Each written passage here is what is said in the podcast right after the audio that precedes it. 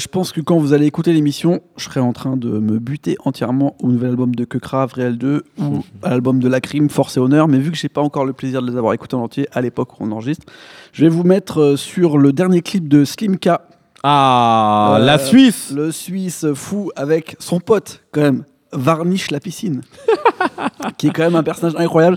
Et là, je pense qu'on est passé à un cap. Le morceau s'appelle Wes Anderson. Ouais. Et alors, moi qui aime bien le cinéma, quand dans le refrain, t'as le bail est symétrique comme Wes Anderson, je me dis que c'est tellement loin C'est charmé de dans ouf. le, dans le niquage que c'est, ça me plaît à fond. Le clip est aussi bien que le morceau, c'est-à-dire qu'il t'emmène dans un univers incroyable.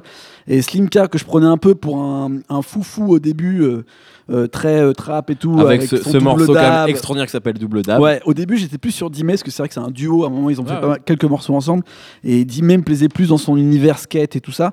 Et là, Slimka, je sens qu'il est en train de prendre une ampleur supplémentaire. Le morceau est super musical. Ils ont ce côté un peu trap jazzy, tu vois, que j'aime bien, tu vois.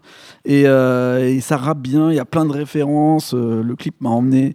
Franchement, euh, je vois pas ce qui peut les arrêter dans le, enfin, ce qui va se passer après, dans cette spontanéité de musique euh, géniale.